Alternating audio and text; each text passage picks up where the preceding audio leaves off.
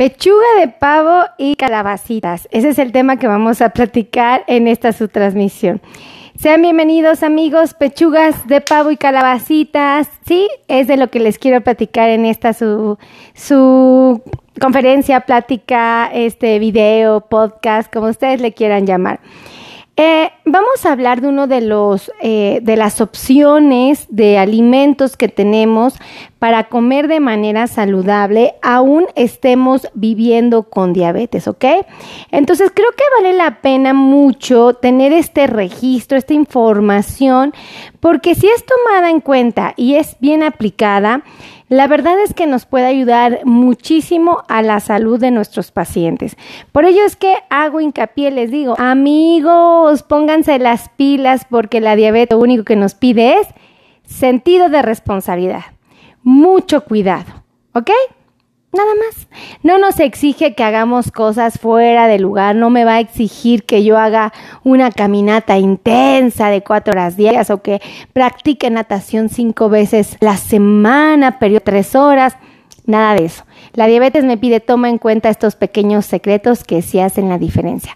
Pero por favor, antes de, de, empezar, antes de pensar, antes de empezar, por favor, compartan, compartan, compartan, compartan, compartan. Así es que empecemos. Por favor, anótenme aquí abajito en la cajita de los comentarios de qué parte del mundo me están viendo. ¿Vale? Empecemos.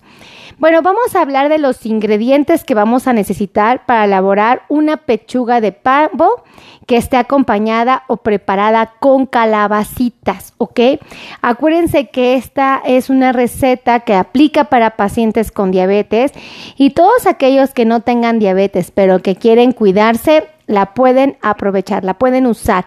Así es que por favor compartan, compartan, compartan. Ustedes me han pedido muchísimas recetas y justo hoy se las quiero compartir. Vamos a hablar de la pechuga de pavo y calabacitas. Ingredientes.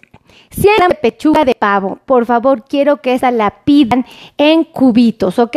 Para que tengan una idea, más o menos es un bistecito de, pollo, este, más o menos de este tamañito, con un grosor del dedo, ¿vale?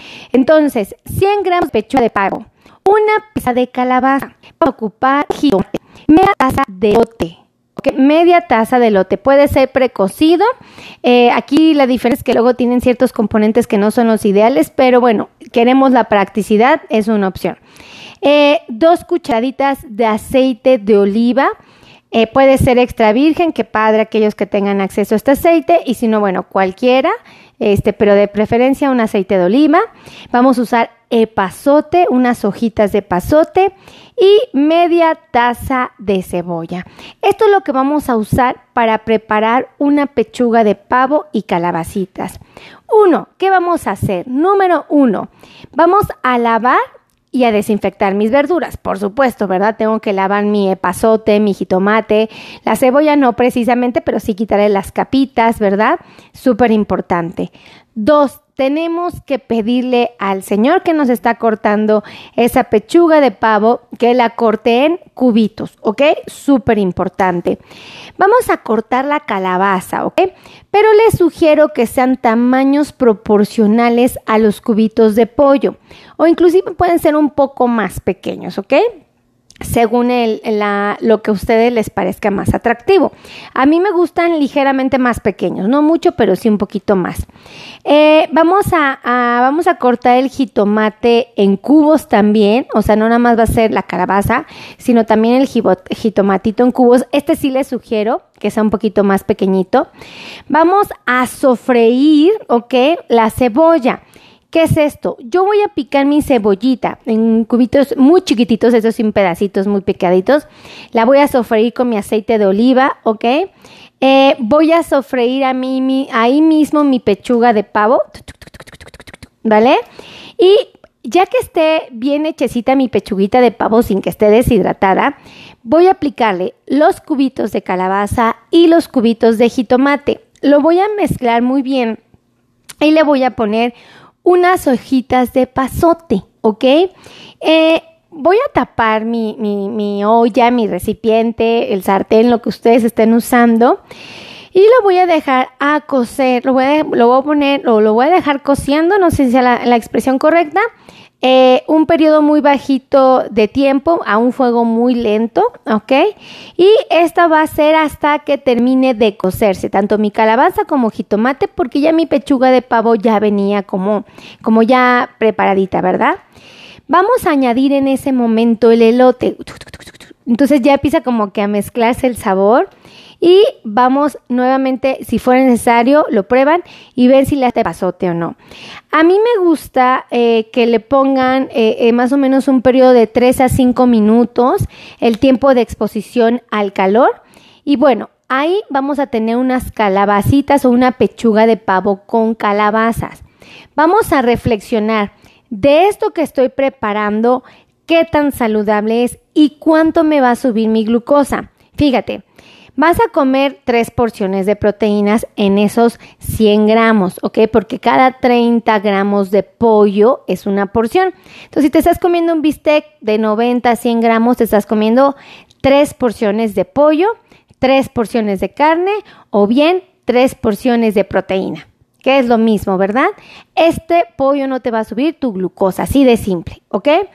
Vamos a comer porciones de verduras. Prácticamente vamos a comer tres porciones.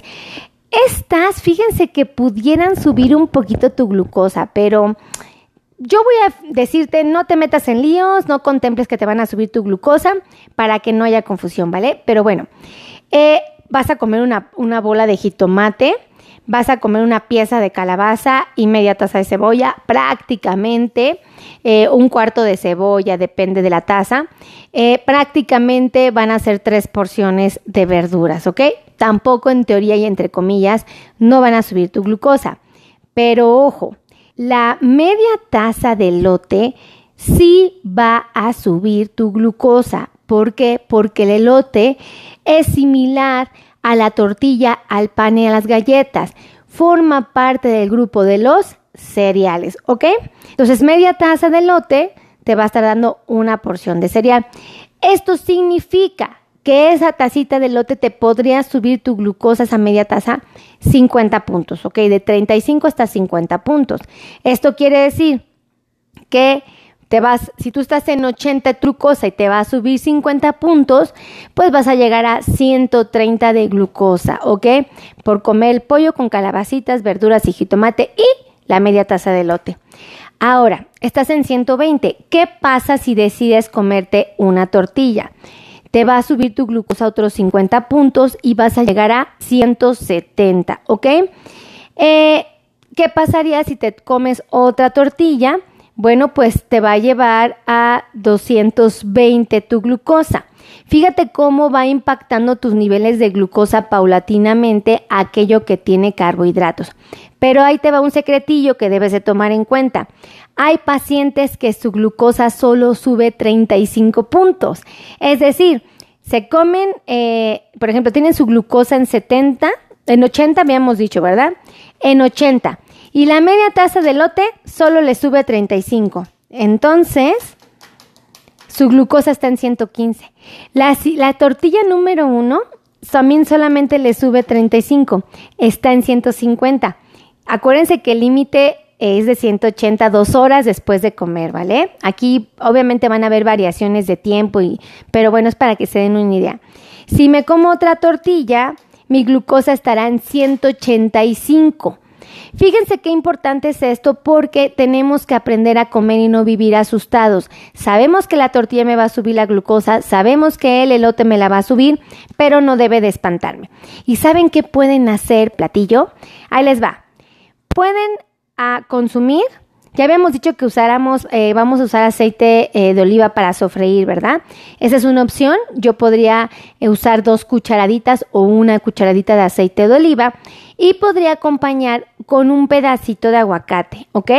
Muy poquito aguacatito, pero lo puedo acompañar y si yo quisiera, podría, o si mi cuerpo me lo permite, comer la tortilla, la segunda tortilla, o retirar una tortilla y comer una fruta, por ejemplo una manzana. Puedo acompañarlo de agua natural de Jamaica sin azúcar Y con eso, dos vasitos. Y con eso tendría una buena alimentación saludable sin que se disparen mis niveles de glucosa. Así es que si a ustedes les gustó esta receta de pechuga de pavo y calabacitas para diabéticos, por favor compartan, compartan, compartan, ¿ok? Suscríbanse a mi canal de YouTube, activen la campana de notificaciones y síganme en mis redes sociales. Patti Medina, un beso, que Dios te bendiga, cuídate mucho y así como Patti saluden, me hagan saber que están aquí porque yo a todos los leo, a toditos. Así es que pórtense bonito, los quiero, bye bye.